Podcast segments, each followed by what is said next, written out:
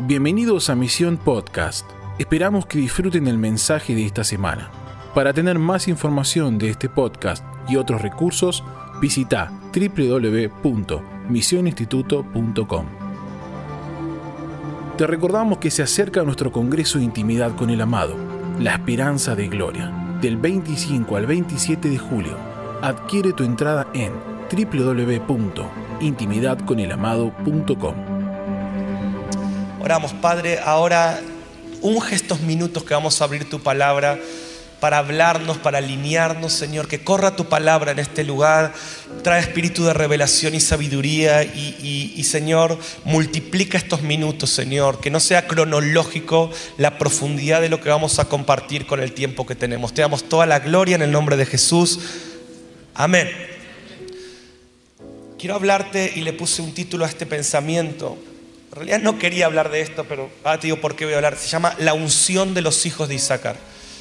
Y después de la jornada que tuvimos el jueves y, hablamos de esto, yo me fui a dormir y, ya tenía una palabra. Tenemos mucha palabra en este año que Dios nos está hablando para generar esta reforma y este avivamiento. y yo tuve un sueño esa noche y en el sueño era una generación que quizás son muchos de ustedes y más todavía, eran multitudes, que estaban como delante del trono de Dios. lo llamé a Agustín para contarle el sueño cuando me levanté o al otro día. Y estaban ahí delante del trono de Dios. Yo veía el trono de Dios y veía un montón de apasionados, un montón de hambrientos, un montón, o sea, de desesperados por Dios. Y estaban cantando algo así. Yo soy malísimo cantando, pero era algo así. Era la unción de los hijos de Isaacar, la unción de los hijos de Isaacar. O sea, era raro, ¿no?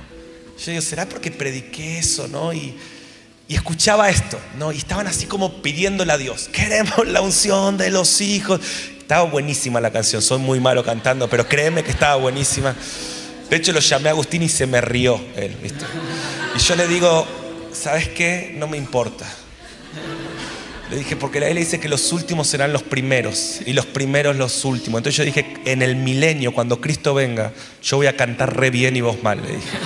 Así que yo tengo esa teología ahí, ¿no? Eh, pero era así la canción. Y estaban ahí la unción. O sea, ¿cuántos de los que cantan mal dicen amén, no? Gracias, Señor, por tus promesas. Esta es la esperanza que tenemos. Bueno, eh, entonces lo llamé a Agustín y le digo, mira Agus, iba a predicar otra cosa, pero siento que Dios quiere hacer esto. Entonces ahí el Espíritu me habló y me dijo, Mariano, quiero que hables unos minutos de eso. Y, me habló esto el Espíritu Santo. Yo voy a poner un clamor en estas dos primeras semanas de, misión por la unción de los hijos de Isaacar. ¿sí? Y vamos a hacer esto. Hoy voy a enseñar rápido y la semana que viene vamos a tener una especie de foro con algunos líderes de las distintas carreras, donde vamos a charlar cómo bajamos esto en cada área, la práctica, en cada servicio. ¿sí? Y vamos a estar orando en estas dos semanas por la unción de los hijos de Isaacar. Vamos a estar pidiéndole a Dios. Ahora, ¿qué es la unción de los hijos de Isaacar? Rápido, primera Crónicas 12:32. Isaacar es una de las tribus de Israel eh, que tenían una característica especial para todo el pueblo de Israel. Yo creo que Dios, nosotros no somos todo el cuerpo de Cristo, pero somos una tribu en este lugar. ¿sí? Por eso tenemos algunos con cara de indio acá, pero somos una tribu que tenemos una asignación. ¿Cuántos creen que Dios nos trajo a este lugar? para hacer algo en el cuerpo de Cristo, ¿no? Dios nos reunió de distintos lugares y yo creo que Dios quiere derramar sobre toda esta casa la unción de la tribu de Isaacar. Y, los, hijos de Isaacar, escuchen, no solo fueron una de las tribus de Israel que afectó todo el resto de Israel, ¿sí? sino que también fueron entre los valientes de David que, destruían gigantes y que tenían victorias, había muchos de los hijos de Isaacar. O sea, cuando hablamos de la unción de los hijos de Isaacar, hablamos de, de algo que Dios derrama sobre una parte del cuerpo de Cristo, que son los que van a las batallas, que son los que obtienen la victoria para que todo el pueblo disfrute. Por eso nosotros acá vamos a rasgar, o sea, vamos a, eh, vamos a gastar nuestras rodillas en oración y en acción y en preparación para que muchos disfruten la victoria. Porque esa era la asignación de esa tribu. Yo creo que muchos son los llamados, pocos los escogidos. Si vos estás respondiendo es porque Dios nos llamó a gastar nuestras vidas en honor a nuestro amado para que muchos disfruten la victoria. Y esa era la tribu de Isaacar. Y lo que más me gusta de la tribu de Isaacar, que no solo la encontrás en toda la Biblia, sino que en Apocalipsis, cuando viene la gran tribulación, cuando viene una hora de pruebas sobre la tierra que, para dar fruto una gran cosecha de almas en esa hora, la más grande multitud que no se puede contar de personas que llegan a Cristo va a ser en medio de la tribulación. O sea, la tribulación va a ser para que muchos se conviertan y la mayor cosecha de almas esté.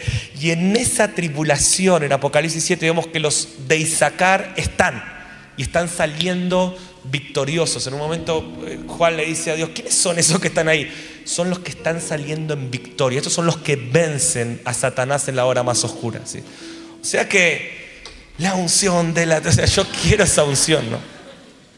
Ahora, hay tres características de los hijos de Isaacar. Miren, ahí, Primera Crónicas 12:32 dice, de los hijos de Isaacar, 200 principales, entendidos en los tiempos. Decir conmigo, entendidos que sabían lo que Israel debía hacer. Decir conmigo sabiduría. Decir entendidos que sabían qué hacer. Cuyo dicho seguían todos sus hermanos. Decir conmigo tenían autoridad.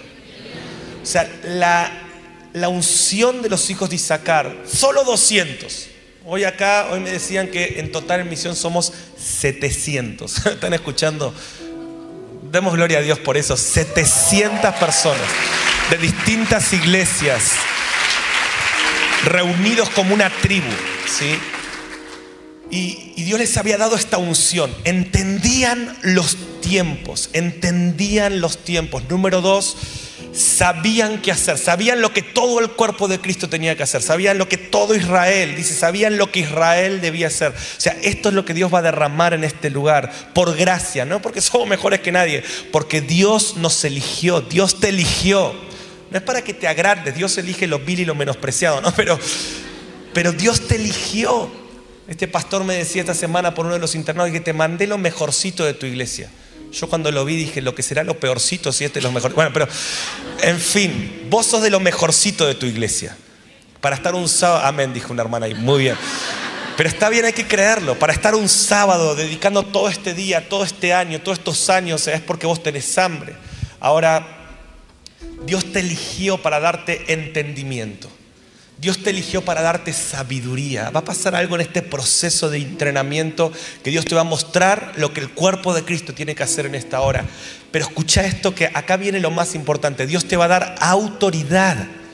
Dios te va a dar autoridad para que tus dichos sigan todos los hermanos. ¿Cuántos quieren esa autoridad que tenía Jesucristo?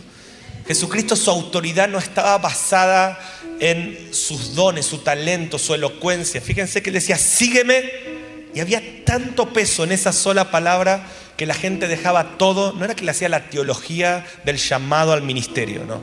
Bueno, Pedro, tendrás que dejar tu red, tu, tu barca. No, no, él, había tanto peso en autoridad porque su autoridad estaba en su intimidad, ¿no? Así dice Juan 5, la autoridad del Hijo. Él no hacía nada que no veía ser al Padre, no decía nada que no escuchaba ser al Padre. La autoridad de Jesús estaba en el tiempo que él pasaba contemplando al Padre y escuchando al Padre. Entonces, después cuando hacía, con poquito hacía mucho. Si me están siguiendo, entonces, haz lo que yo estoy clamando, mi hermano, y me arde el corazón por esta generación que está acá.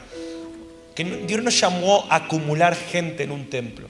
Realmente, yo doy gloria a Dios porque a veces es hermoso reconocer esto, pero los que no me conocen, nosotros no estamos tras los números. O sea, acá vemos que 200 eran suficientes para que todo un pueblo haga la voluntad de Dios. Entonces no importa si somos 1700 o 100, lo que importa es que tengamos autoridad e influencia y que Dios ponga un peso en nosotros para que todo lo que hacemos haya movimiento y haya resultado. Amén. Entonces, anota esto rápido, tres armas que debemos desarrollar. Entendimiento, sabiduría y autoridad. Te hablo un poquito de cada uno. Entendimiento en los tiempos. Cuando hablamos de entender los tiempos, hay tres dimensiones que quiero que estudies. Pasado, presente y futuro. Alguien que entiende los tiempos es alguien que entiende pasado, presente y futuro. Apocalipsis 1.8 dice esto Jesús. Yo soy el alfa y el omega, el principio y el fin, dice el Señor. Escucha, el que es presente, el que era pasado y el que ha de venir futuro. ¿Pueden verlo? De hecho, Hebreos 10:37 dice, porque un poquitito, me encanta este texto, me encanta eso, no sé por qué, que diga poquitito. Dice, porque un poquitito y el que ha de venir vendrá y no tardará. Me encanta que dice y un poco. No sé por qué me gusta que dice así la reina Valera. Ah, no está, no lo pusieron, che. Poné lo que está re lindo ahí. 10.37, mira, porque aún un poquitito, menos que poco, y el que ha de venir vendrá. Amén. Entonces, entender los tiempos. Hay algo que Dios te va a dar en este tiempo que es entendimiento. Escucha bien, entendimiento. Del que era, de lo que Él ya hizo, de lo que ya tenemos en Cristo. Creo que gran parte de la debilidad que hoy tenemos como iglesia y de la inefectividad es por la ignorancia de lo que Él ya hizo y de lo que Él ya ganó por nosotros y de la autoridad que Él ya nos dio, ¿sí o no? Y entender los tiempos es, yo entiendo al que era, pero también entiendo al que es. ¿Cuántos creen que Él está ahora en este lugar entre nosotros? Emanuel Dios con nosotros.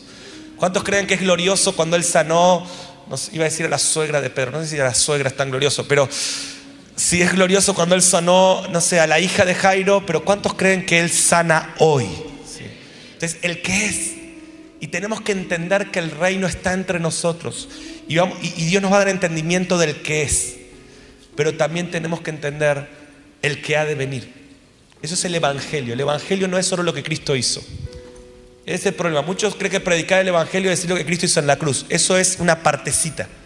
Parte, digamos, no partecita, una buena parte. Pero es el que era, decir conmigo, el que era, el que es y el que ha de venir. Entonces Dios te quiere dar entendimiento. Ahora, déjame hacerte una breve encuesta. ¿Cuánto entendés lo que Cristo ya hizo? Ponle un porcentaje a tu entendimiento del que era. Sí. Y si necesitas, hay gente que ignora tanto lo que Cristo hizo que Dios te va a dar entendimiento en este, en este lugar, en este año. ¿sí? Pero ¿cuál es tu porcentaje de, de entender lo que Él hizo? ¿Sí? 90, 80, 50%. ¿Me están siguiendo? ¿Cuánto entendés lo que Él hizo? Segunda pregunta, ¿cuánto entendés lo que Él hace? ¿Sí? ¿Qué porcentaje tenés en el entendimiento de lo que Él está haciendo hoy? Y la tercera pregunta que quiero que anotes por ahí, por favor, nos queda poquito tiempo, anoten porque te estoy dando cosas para que mastiques y vamos a estar dos semanas pidiendo la unción de los hijos de Isaac, por eso tenés que entender lo que estoy hablando. ¿Cuánto entendés lo que Él va a hacer? Ponerle un porcentaje. Y ahí quiero que vos busques entendimiento en este año. ¿sí? Yo les cuento mi testimonio. Me di cuenta hace unos años atrás que era un, no digo un experto, pero sabía mucho de lo que Él hizo. Estaba entendiendo mucho de lo que Él estaba haciendo, pero no sabía nada de lo que Él iba a hacer, del que ha de venir. Entonces, ahora Dios te va a dar un entendimiento integral. Amén. Y en este lugar Dios nos va a hacer entendidos en los tiempos. Eh, dice Mateo 25 que habrá dos clases de personas en los últimos tiempos, necios y sabios. El necio no entiende, el sabio entiende, el, el entendido gobierna. Entonces, hay una urgencia en la iglesia de crecer en entendimiento. Proverbios 28, 5, anota esto porque por esto vamos a orar estas dos semanas. Dice, los hombres malos no entienden el juicio, más los que buscan a Jehová entienden todas las cosas. Decía esto conmigo, el que busca a Jehová entiende todas las cosas. Por eso el llamado de, hoy es a buscar. Lo que vamos a hacer en los devocionales es buscar, porque el que busca a Jehová entiende todas las cosas. Ahora, no buscar no es, miren, cuando vos te sientes en una clase y tengas un tremendo hombre de Dios, mujer de Dios, dándote eh, alimento, ¿cuántos fueron bendecidos ya esta mañana con las clases, verdaderamente? Sí. Eso es que Dios te está dando entendimiento. Pero ahí vos no estás buscando nada, te estás sentando y estás escuchando algo que alguien buscó. Lo que yo, tuve esta impresión anoche mientras oraba antes de dormir, que lo que Dios va a hacer en las clases es darte una pala, un pedazo de tierra, una cruz y te va a decir, ponete a buscar que ahí hay un tesoro. Cada clase que tengas en este lugar si vos te quedás solo con la clase, te quedás con la tierra. Porque no dice el que mira lo que otro busca entiende todas las cosas. Tu entendimiento no va a ser por escuchar lo que Dios me dio a mí en mi búsqueda. O sea, Dios está diciendo, el que busca a Jehová, el que agarra esa pala y se pone a excavar. Una de las cosas que le decía a mi esposa estos días, digo, esas 24 horas, yo quiero estar en ese cuarto buscando, necesito prepararme para lo que Dios va a hacer los próximos 10 años en el cuerpo de Cristo. O sea, Dios me dio una pala, Dios me dio una tierra, Dios me puso una cruz. Acá tenés que buscar. Y yo quiero declarar que vas a conseguir grandes tesoros. Pero hay que buscar. Yo te tengo que hacer estas preguntas según lo que te pregunté hace un ratito. ¿Cuáles son los tres libros de la Biblia que vas a estudiar ahora en, en marzo? ¿Sí? ¿Cuáles son según, o sea, en qué pedazo de tierra vas a buscar? Yo ahora empecé un estudio porque yo quiero crecer, necesito en este momento crecer en el que ha de venir. ¿sí? Es algo personal y, y de lo que Dios me está llamando. Entonces yo dije, ok, Zacarías, estoy un estudio de Zacarías, Daniel, Cantar de los Cantares, Apocalipsis, o sea, ese es el pedazo de tierra donde voy a buscar, también otros, se entiende, ¿no? Pero quiero que entiendas esto, el que busca entiende todas las cosas. Y déjame leerte una profecía que está en Daniel 12, versículo 3. Cuando Daniel, que es el Apocalipsis del Antiguo Testamento, habla de lo que va a pasar en los últimos tiempos, que después solo de unas semanas acá en misión te vas a dar cuenta que los últimos tiempos son nuestros tiempos, lo que la Biblia llama los últimos tiempos, bíblicamente son nuestros tiempos. Y Daniel dice que en los últimos tiempos hay una profecía. Daniel viene hablando, describiendo, lean Daniel y van a ver todo lo que está pasando hoy, Daniel lo describe con detalles de que se va a menospreciar la vida, de que va a haber leyes en contra de Dios, de que va a haber mucho movimiento satánico en las naciones que va a atemorizar a la iglesia y la va a paralizar, que va a haber un ejército de iglesia que se va a manifestar. Bueno, muchas de las cosas que están pasando Daniel las describe. Pero miren lo que dice Daniel 12.3. Dice que en ese contexto los entendidos resplandecerán como el resplandor del firmamento y los que enseñan sabiduría a la multitud como las estrellas en perpetua eternidad. Alguien tiene que dar gloria a Dios por esta profecía. O sea, eh, lo que dice Daniel es, no se preocupen cuando estén viendo todo esto que está pasando hoy, como la marcha del otro día, o sea, no se atemoricen, no se paralicen, porque en ese contexto, mientras esto está pasando, yo voy a, en la tierra se va a ver una generación de entendidos que van a resplandecer como el firmamento, o sea, en medio de la noche van a resplandecer. Dios me decía esto, en medio de la oscuridad, Dios va a poner una luz visible sobre los entendidos que los va a hacer resplandecer como una estrella en medio de la oscuridad. O sea, en medio de la oscuridad vas a brillar y este brillo es el entendimiento. ¿Cuántos entienden que hay que buscar a Jehová para entender las cosas y hay que pedir esta unción de entendimiento? También el, el versículo 10 de Daniel 12 dice, muchos serán limpios, emblanquecidos y purificados. Y los impíos procederán impíamente. Miren, miren el trigo y la cizaña, la luz y las tinieblas, lo que está pasando hoy, ¿sí o no? Porque ¿cuántos creen que la iglesia se está despertando? Pero ¿cuántos creen también que el reino de Satanás se está manifestando? Entonces dice, muchos, decir conmigo muchos, muchos serán limpios y emblanquecidos y purificados. Hay una palabra que en medio de esta generación tan corrompida, Dios va a levantar un ejército puro. Yo no confío en mis fuerzas, yo confío en la palabra de Dios. Y yo me agarro de esto, digo, Señor, me miro a mí, veo mis límites, pero Señor, me alineo. Escucha esto si querés anotarlo. El sabio amolda su vida a la palabra. El necio amolda su vida a la realidad. Entonces la realidad, ah Mariano, ¿cómo crees que la gente ore? Bueno, entendés que hoy la gente está con las redes sociales y hoy es otro tiempo. Hoy ya no, ya no es como antes. O sea, el necio amolda su vida a la realidad. Mariano, en un culto ya no hay que predicar. ¿Cómo vamos a predicar hoy en la iglesia sobre Israel, sobre los últimos tiempos, sobre el reino ahora, sobre la sanidad? Hoy hay que predicar cosas más cancheras. Hay que vestirse bien canchero. Hay, hay que entretener a la gente. No, no, no, hay que entrenar a los hijos de Dios. Porque si los vas a entretener nada más, van a ser totalmente destruidos en los próximos años. Entonces, el necio amolda su vida a la realidad, a la circunstancia. El sabio amolda su vida a la palabra. y yo amoldo mi vida a la palabra. Muchos serán limpios y emblanquecidos y purificados, y los impíos procederán impíamente. Ninguno de los impíos entenderá. O sea, hay gente que no va a entender, hay muchos que sí, pero hay gente que no va a entender según la Biblia. Pero los entendidos, decir conmigo, los entendidos, comprenderán. Entonces, número uno, rápido, necesitamos entendimiento. Número dos, necesitamos sabiduría no solo eran entendidos en pasado, presente y futuro del reino. No solo entendían lo que Cristo hizo, lo que Cristo quiere hacer hoy y lo que Él va a hacer en las dinámicas de su regreso. También eran sabios. Y Dios me habló mucho esto, porque a veces creemos nosotros que hablamos de Apocalipsis. Sé que todos los que están acá tienen entendimiento en los tiempos. Si no, no estarías en este lugar, hubieras ido a otro lugar. O sea, vos tenés hambre y vos entendés las cosas que están pasando desde la perspectiva bíblica pero no alcanza con entender. Decir conmigo, no alcanza con entender.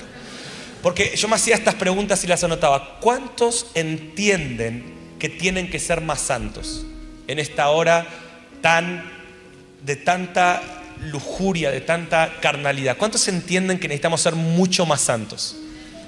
Pero ¿cuántos saben cómo hacerlo? Una cosa es entender, otra cosa es saber. ¿Cuántos entienden que tu iglesia necesita un avivamiento? ¿Cuántos saben cómo producirlo? ¿Cuántos entienden?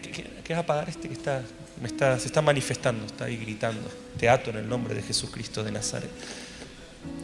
Eh, ¿Cuántos entienden que Satanás está avanzando sobre Argentina y hay que hacer algo? ¿Sí? Ven que hay, estamos, gloria a Dios, estamos entendiendo. Ahora, ¿qué hay que hacer? Ahí donde hacemos agua. Entendimiento es una cosa, sabiduría es otra. Y, la palabra de Dios habla que los hijos de Isaacar no solo entendían, sino que sabían. Y yo quiero declarar que en este ambiente de intimidad, de búsqueda de Dios, va a venir una sabiduría, que no solo vas a entender lo que hay que hacer, sino que vas a saber cómo hacerlo. No solo vas a decir mi iglesia necesita esto, sino que Dios te va a dar una estrategia. No solo vas a decir Argentina necesita esto.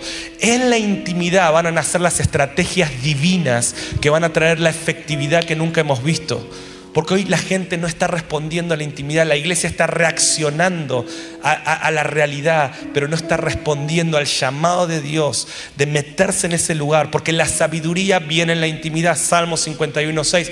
Aquí tú amas la verdad en lo íntimo y en lo secreto. Dice conmigo en lo secreto. Me has hecho comprender sabiduría. Y yo quiero decirte esto de parte de Dios. Dios te va a dar sabiduría, no solo entendimiento. Dios te va a dar Dios te va a dar estrategias divinas en este tiempo para poder hacer lo que Dios quiere que hagamos. Amén. Si quieren escuchar el, jueves, hablamos en el devocional sobre consejos para crecer en sabiduría. No lo voy a hacer ahora por falta de tiempo, pero hablamos de juntarnos con gente sabia. No lo voy a hacer y lo hago, ¿no? Pero juntarnos con gente sabia, aprovechar cada día, crecer en intimidad, aprender de los errores. Escucharlo del jueves. Dios quiere darte sabiduría. Dios quiere darte sabiduría. Y anoten ahí para leer en sus casas, Daniel 11:33. Dice que en los últimos tiempos, escuchen esto, los sabios del pueblo instruirán a muchos. Me encanta esto. O sea, Dios está diciendo, Mariano, no te preocupes. Yo voy a levantar una generación de entendidos que van a resplandecer en la oscuridad y de sabios. Dios te va a dar, escuchar esta palabra profética para tu vida que siento en el Espíritu. Dios no solo te va a llamar a hacer las cosas. Dios te va a dar sabiduría para que multitudes hagan las cosas que Dios quiere que hagamos. No solo vas a hacer el trabajo, sino que Dios te va a dar la sabiduría en esta casa apostólica de poder guiar a muchos. Los sabios del pueblo instruirán a muchos. O sea, Dios no solo te va a enseñar a profetizar, sino que vos vas a ser una persona que va a enseñar a muchos a profetizar.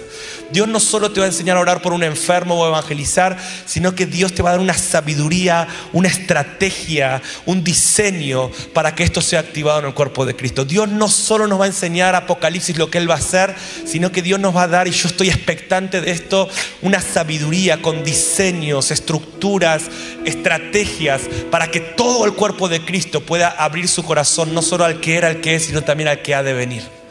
Y eso es lo que vamos a buscar. Por eso, cuando estamos diciendo la unción de los hijos de Isaacar, ¿qué estamos diciendo? Señor, yo quiero entendimiento, necesito entender más. Señor, yo quiero sabiduría, necesito que me des esa sabiduría. Pero número tres, y termino, necesitamos autoridad. Y acá me quema el corazón. Necesitamos autoridad. Algo algo que me frustra de las cosas que no me gustan de misión es esta parte, que Dios nos da tanto, Dios nos da tanto en este lugar.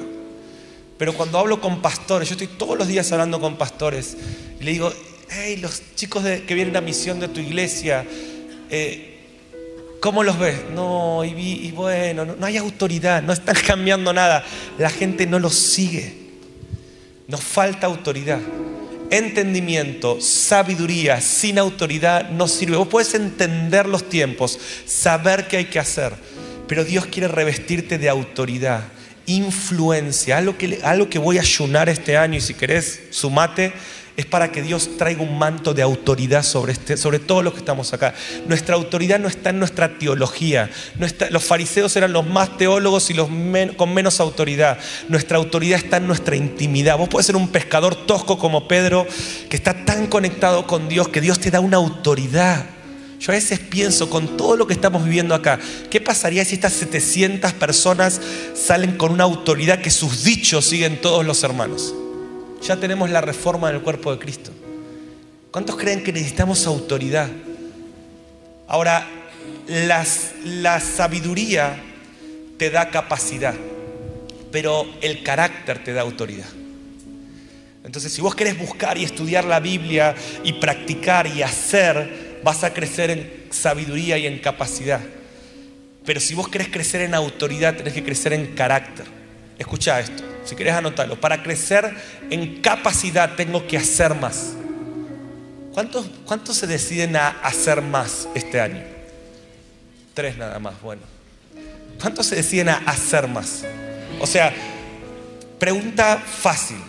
¿Cuántos quisieran tener más éxito en la evangelización? Sinceramente. O sea, ¿cuántos quisieran entrar en esa efectividad de que predico, pesco, predico, pesco, predico? O sea, ¿cuántos quieren eso? ¿Sí?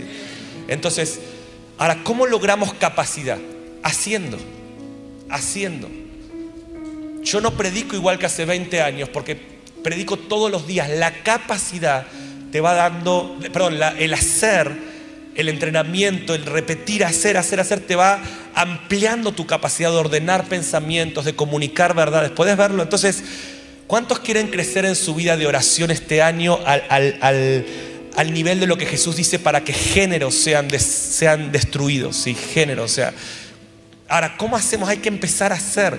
El hacer, eh, eh, el hacer desata tu capacidad, pero escucha, el ser desata tu autoridad. Entonces, si vos querés ser más capaz, hace más, estudia más, predica más, ora más, pero si vos querés crecer en autoridad, sé más, sé más humilde, sé más manso, sé más paciente, sé más amable, sé más eh, santo, sé más como Cristo. Y yo entendí esto, el llamado al ministerio no es a hacer algo. El llamado que Dios le está haciendo a esta generación es a representar a alguien mientras hacemos algo. Entonces, la palabra de este año es Cristo en nosotros, la esperanza de gloria. Y van a venir miles de personas en julio. Hemos movido un lugar para 3.500 personas. Va a venir gente, ya, ya tienen su entrada, gente, pesos pesados del reino de Dios. Gente que dice, yo quiero estar ahí, pero gente de mucha influencia. Porque Dios nos está dando autoridad. Por muchos años nos dio capacidad. Pero ahora estamos entendiendo que desde que Dios quiere nuestro ser, crecemos en autoridad y tus dichos empiezan a tener mucho peso. Nunca hubo tantos pastores estudiando en misión como en este año. ¿Por qué? Porque la sabiduría te da capacidad, saber te da capacidad, pero ser te da autoridad. Y Dios quiere que crezcas en autoridad, ¿ves? Y yo quiero pedirle a Dios que nos dé un manto de influencia. ¿Cuántos quieren eso? Que nos dé este manto de autoridad. Señor sigue diciendo, Chicos, hay géneros que solo van a salir con ayuno y oración. Y de vuelta, ayuno no es dieta. Hoy hay muchos que hacen dieta y lo llaman ayuno. Ayuno no es dejar de comer un día y, hacer lo mismo que todos los días. Ayuno es, es dejo de comer alimento natural, pero intencionalmente en este día voy a comer alimento espiritual. Y cuando vos, y Dios te va a meter en un ayuno de un año este año, donde te va a dar de comer tanto alimento espiritual que casi solito vas a dejar de comer otras cosas. Y Dios te va a activar en oración y Dios te va a dar una autoridad sobre tu casa, sobre tu familia, sobre tus hijos, sobre tu esposo, sobre tu esposa, aún sobre tu pastor, pero no entiendan autoridad de posición. Él, vos estás por debajo, pero de influencia. Influencia es influir, o sea, es fluir in dentro de alguien. O sea, es una vida que produce una transformación dentro de otra vida. ¿Ves? Y Dios te va a dar esa autoridad para que tus palabras transformen. ¿Cuántos lo quieren eso? Sí. Ahora yo terminé. Quiero, quiero pedirte que oremos. Tenemos 15 minutos para orar por esto. No es una enseñanza en tu mente. Y te quiero llamar a esto, que estas dos primeras semanas de misión, en tu casa, acá, en todas las oportunidades que tengamos, escuchen, oremos por la unción de los hijos de Isaacar. Tranquilo, no hace falta que cantes esa canción. Yo lo vi en un sueño. O sea, si querés cantarla, cantala. Después te la enseño. Escucha mi próximo CD y la vas a ver. Pero entienden el espíritu. ¿Cuántos creen que ese sueño es de Dios? O sea, una generación clamando entendimiento, sabiduría, autoridad. Entendimiento, sabiduría, autoridad. La semana que viene vamos a hacer una charla con líderes de cada carrera, eh, de todas las carreras que damos en misión. Y vamos a hablar cómo bajamos esto al evangelismo, cómo bajamos esto al servicio en la iglesia, cómo bajamos esto a nuestra vida. ¿Cuántos quieren más de esto? ¿Cuántos realmente hoy se van con una pregunta? ¿Cómo crezco en entendimiento? ¿Cómo crezco en sabiduría? Oh, Dios te va a dar estrategias para vencer cosas que no has vencido por años. Dios te va a dar sabiduría. Yo entiendo hoy, después de 16 años de misión y 14 de intimidad con el amado, hoy me doy cuenta que intimidad con el amado era algo, una sabiduría que Dios nos dio. Pero hay muchísimo más que Dios te va a dar para transformar la realidad donde Él te puso. ¿Cuántos lo creen? Si ponete de pie, por favor. Gracias por escucharnos. Esperamos que este mensaje te bendiga y transforme tu vida para manifestar el reino eterno en las naciones. Te invitamos a suscribirte y compartir este contenido. Para más información visita www.misioninstituto.com